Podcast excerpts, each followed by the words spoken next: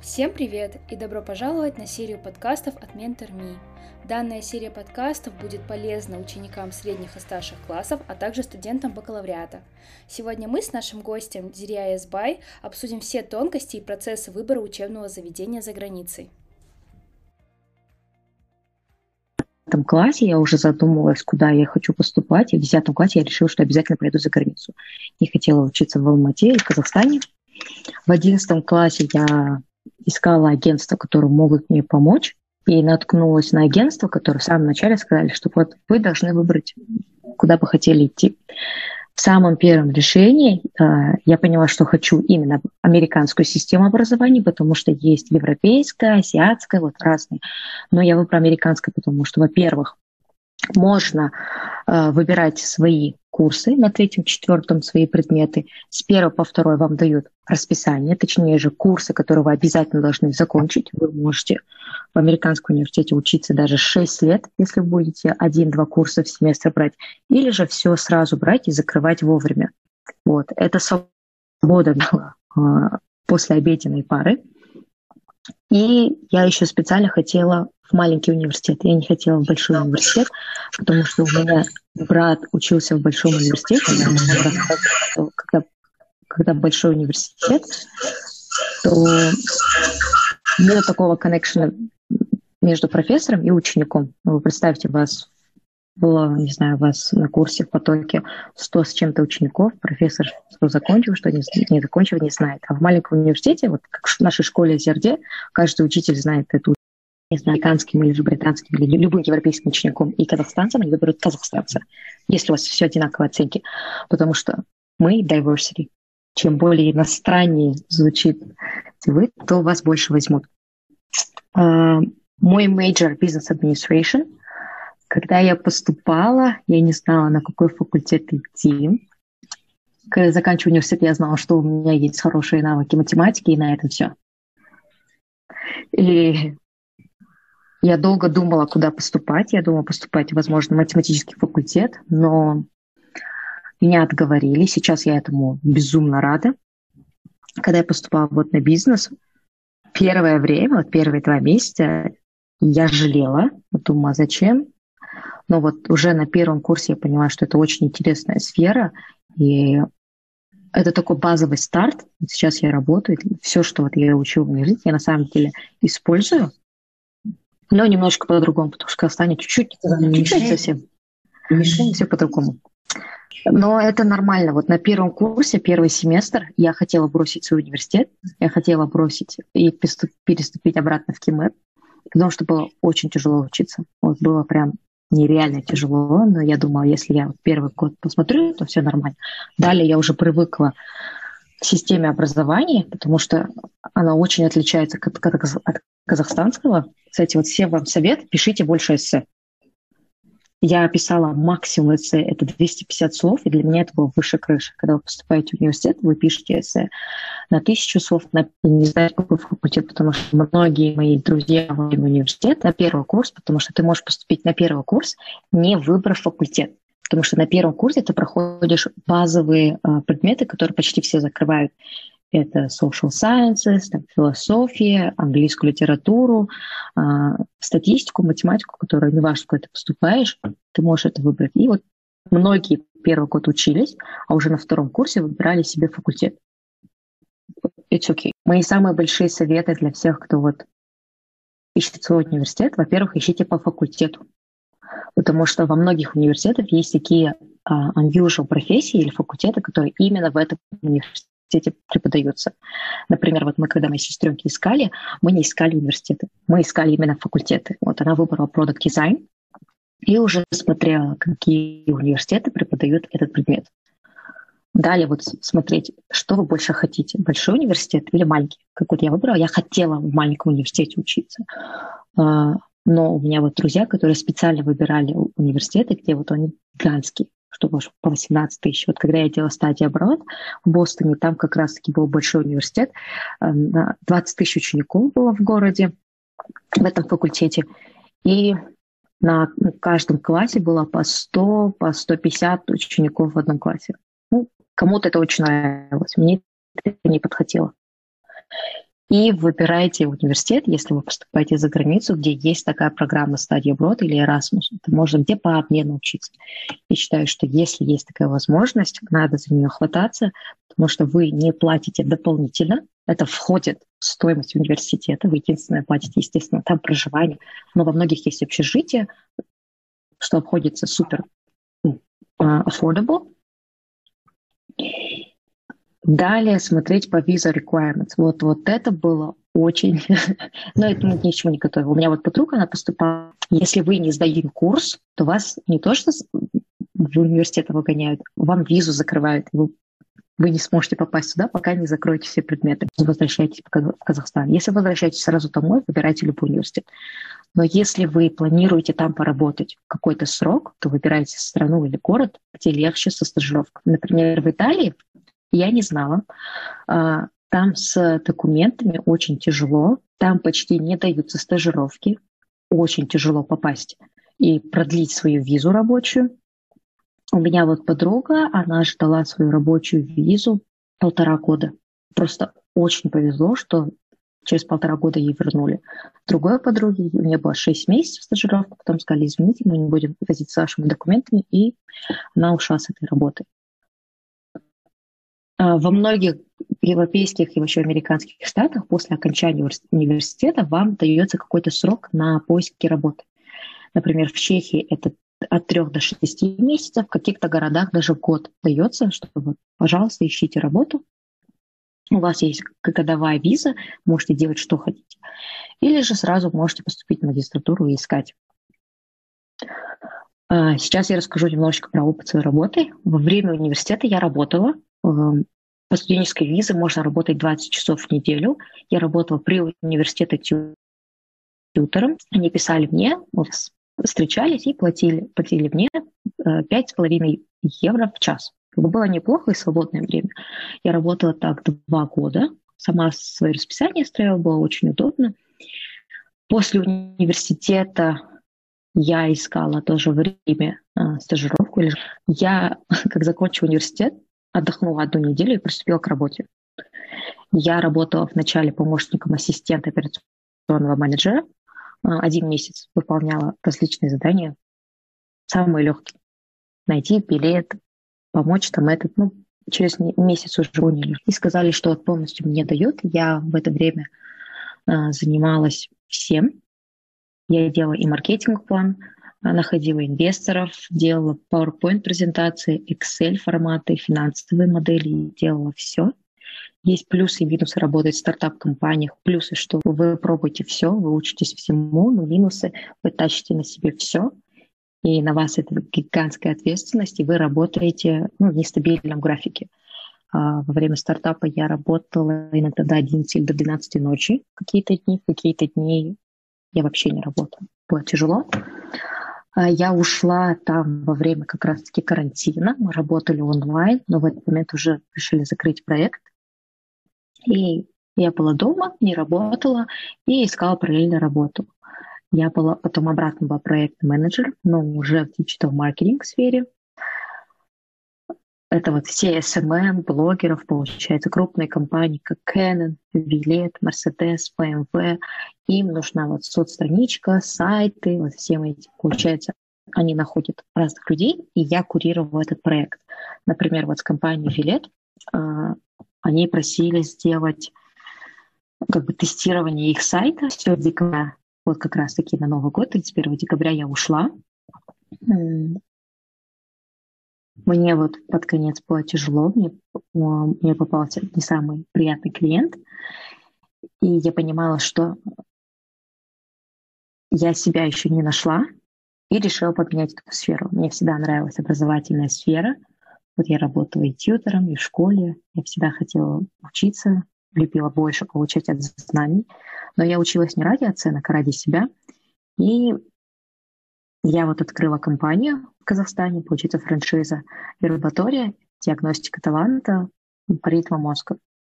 Вот. Если вам будет интересно, потом могу э, отвечать на все ваши вопросы.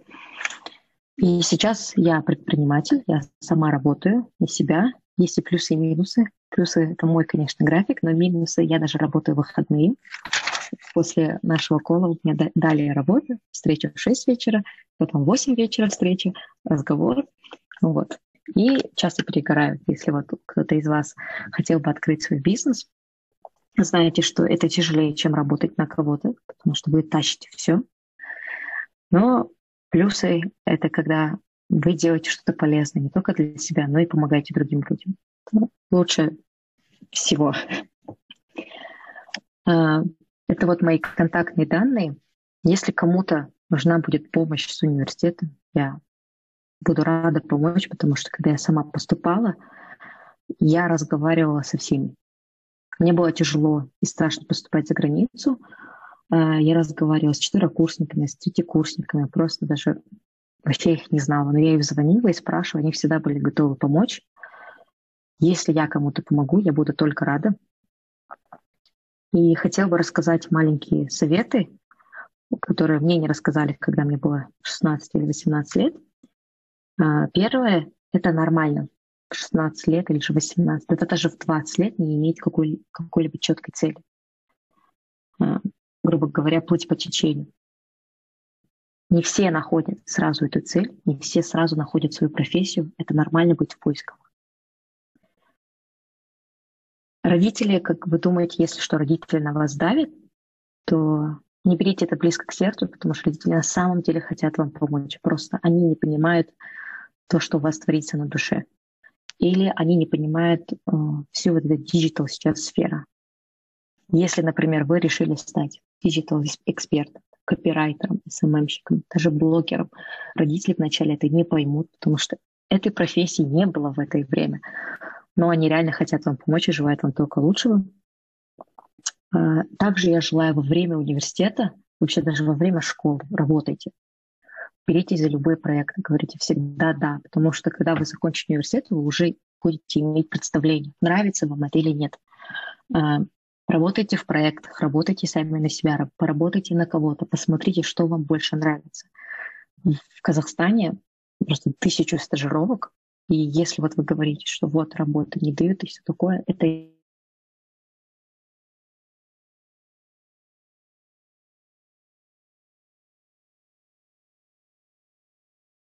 не, хватает людей, профессионалов. Если вы говорите, что у вас, есть не, у вас нет опыта, то самое главное — это не опыт, самое главное — это желание, потому что открываете интернет, всему можно научиться, реально всему. Когда я пошла проектным менеджером работать и была, курировала проект, я не знала ничего. Я каждый день почти а, гуглила, сидела, смотрела в YouTube. Финансовую модель я смотрела по Гуглу, по интернету, брала книжку, звонила другим. Если вы хотите, вам только нужно желание. Вот и все. А, еще один совет – это не гонитесь за материальными вещами и за стереотипами. Лучше гонитесь за опытом пробуйте вот такие. Все. Лучше сэкономьте. Не покупайте себе какую-то вещь, но приобретите стоящую что-нибудь, что поможет вам в работе. Например, не обязательно брать последнюю модель айфона, но если вы работаете и ваша э, работа напрямую с качеством видео или с качеством, тогда да, видите. Но если она никак, она никак не повлияет вашу погоду всему свое время. А, у меня есть друзья, которые заканчивали уни- университет за три года, есть друзья, которые заканчивали за шесть лет, есть друзья, которые меняли три-четыре раза профессию, и это нормально. Вас кто-то будет осуждать, но не им жить, а именно вам. Что если вы пожелаете поменять профессию, пожелаете поступить в университет в 19, может, в 20, может, в 23, это все ваше решение. Каждому свое. Нету ни одного правильного пути. Вот честно. Давно это было так. Ты учишься в школе, ты идешь в университет, ты работаешь. Ты женишься, заводишь детей, и все. Сейчас же мир меняется. Если вы решили после а, университета поработать, а потом поступить в университет, отлично. Если вы захотели сразу поступить в университет и там работать, замечательно. Нету одного правильного пути. Слушайте свое сердце и приступайте ко всему. Я плюс-минус рассказала все о себе. Если у вас есть вопросы, пожалуйста, задавайте. Мне будет интересно будет вам помочь. А, что из себя представляет, что из себя представляет ваша работа? Что вы а, на данный момент, на данный момент, да? да? На данный момент, да. Я сейчас ищу все. Получается, я делаю маркетинговый план, я делаю тоже и финансовый план. А, сейчас, получается, вот, работаю над Инстаграмом. А, у меня СММщик сейчас на работе. Мы с ней как бы курируем этот проект. Я всегда все проверяю. Через меня все проходит. Вот. Я даже сейчас покажу, вот, если кто-нибудь интересно, это профессия SMM, вот на приложение Trello, скажу, а, мне, например, вот так выставляют фотографию и текст, и я сижу, проверяю текст, если пишу «да, все нравится», мы его постим. Сейчас это, на данный момент это. И я веду переговоры со школами. Сейчас я составляю коммерческое предложение, но мне тяжеловато, и я сейчас ищу себе помощника, чтобы ну, делегировать какие-то задания. А! Вот. Ну, Еще вопросы?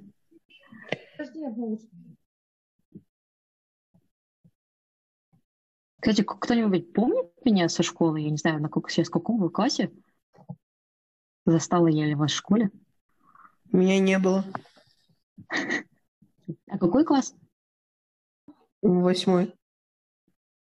Какой ты молодец, в восьмом классе уже задумываешься о таком.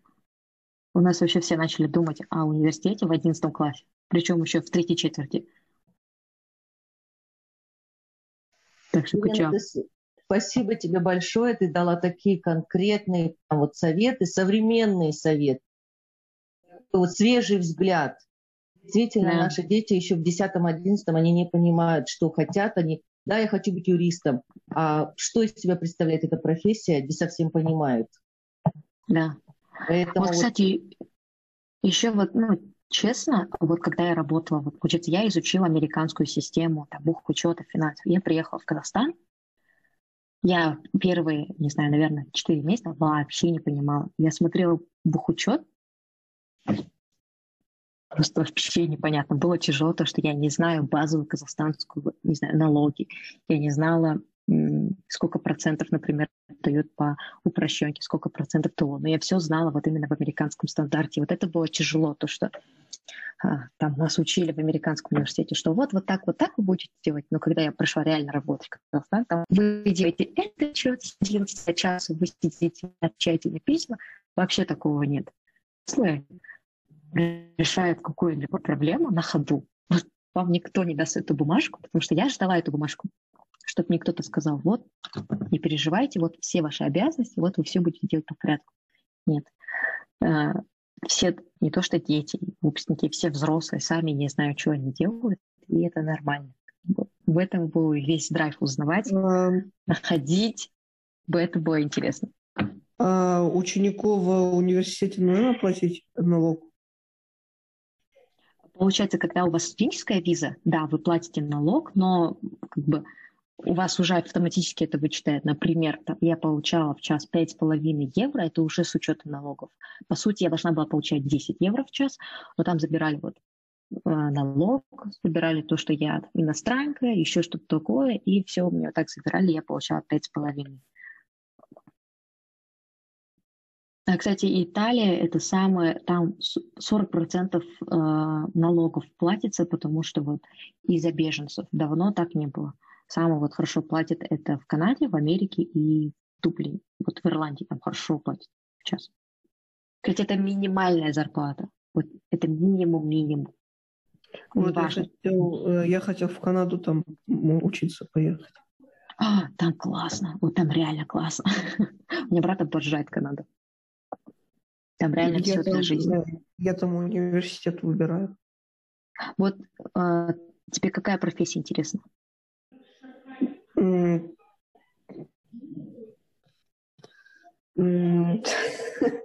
Хорошо. А вот знаешь, это нормально не выбрать профессию, но вот попробуй хотя бы сферу выбрать. А, например, да, вот мой брат, он очень любит технологии.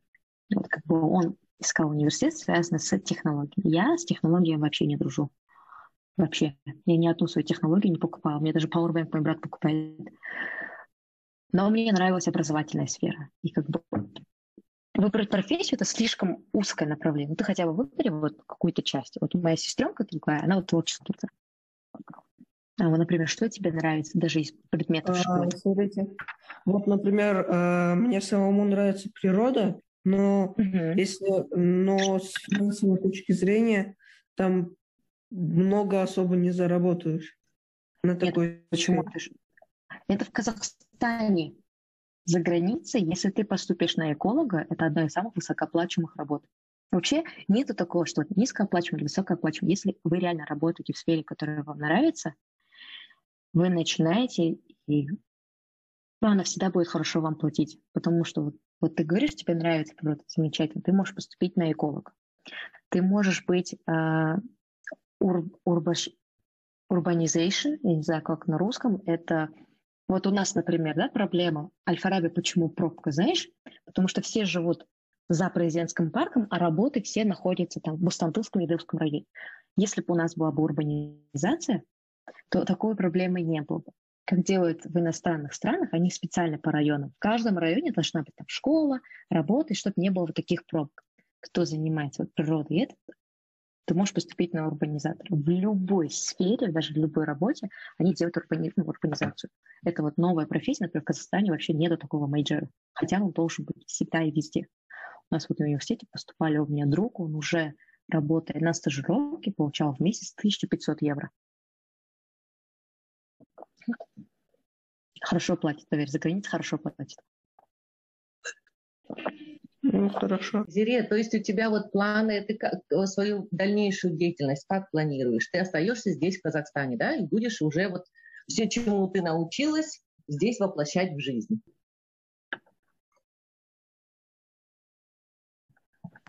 Как бы моя самая активная цель, кстати, еще я нашла эту цель а, в этом декабре 2019 года, разговаривая с коучингом, психологом, и далее поставила себе цель, что хочу поставить, сделать образование, казахский язык более доступным. У меня сейчас папа, он учит казахский язык. Вот мы с Жюлей, когда выучили нас английскому языку, было легко.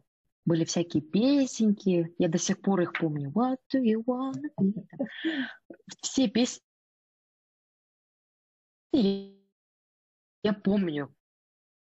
А как казахский учат? Вы откройте третьего класса, вот как русские, русские ребята учат казахский. Так тяжело, это вот невыносимо тяжело. Я тоже я сама, вот я сама, закончив казахскую школу, когда читаю то, что моим папе пишет по казахскому языку, я трачу три минуты, чтобы прочитать несколько предложений, потому что нереально тяжело. Казахские книжки, вот мы покупаем сестренки, да, принцесса Ариэль, там, вы знаете, абзац, вот, я не знаю, одни акыны только говорят на казахском языке. Никто а. не учит казахском языке, например, как в, как в магазине спросить, можно купить яблоки. Зато первым делом, что учат на английском, это can I have this, can I have that? Что это типа такого? Вот, ну, Исахан, я нашла свою цель 23. Почти 24. Угу. Но, тем не менее, Зире, а, Зире очень хорошо говорит на казахском языке, очень хорошо, красиво, чисто. А, и я этому очень думаю, что Зире может даже и папу научить, да, Зире? С такими книжками нет, очень тяжело. Вот издай ну, новую книгу, методику. Я Видишь, буду стараться для этого. Того, что ты все-таки за границей проучилась много лет, была кукурден, как называется, да? А, вот, э, например, у нас есть тоже пример, наша выпускница Исахан, кстати. Слышишь меня, да, Исахан? Она тоже была наша выпускница в свое время. Есть такая Дидар Кулмухамед девочка. Она закончила Гарвард. Гарвард закончила. И вы знаете, она э, сейчас популяризирует именно казахский язык, казахский абая, на весь мир. Вы никогда не видели ее открытки, как она э, об А, я знаю, да, да, да. Знаешь, да, вот она хорошо. Да, очень красиво в Инстаграме, да. да. Казалось бы, очень сложно, страшно сложно, да? И она смогла так красиво это преподнести, легко и просто на английском. Еще на английском переводит, да. И она производит открытки Видела их открытки? Да, очень Видела? красиво. Я, это, я в Инстаграме видео на нее подписывала. Классная девочка вообще. Да, вот эта девочка, она училась с первого по шестой класс. по седьмой или по шестой Юрьевна, я не помню, да, помнишь? По седьмой. Она училась, по седьмой. Она я у нас даже не знала, что она как... Даулете она училась у нас. Она в начале а первый по класс э, закончила у Максата Пай. Старший класс она английский получила с пятого класса у Юлии Юрьевны. Математику она получила у нашей Куляш Колобаевны получила. И потом она уже в старших классах, она перешла в АИС, чтобы поступить целенаправленно в Гарвард. Но э, обучаясь в АИСе, она приходила на дополнительные уроки, приходила Куляш Колобайне на математике. И, и приходила к Юлии Юрьевне на английский язык. Оттуда даже к нам приходила. И вот эта девочка, она поступила в Гарвард. И сейчас вот именно настолько вот это все-таки вот это чувство э, своей национальной принадлежности, чувство национальной идентичности, да, она настолько в ней это все, побыв за рубежом, она все это прочувствовала, что сейчас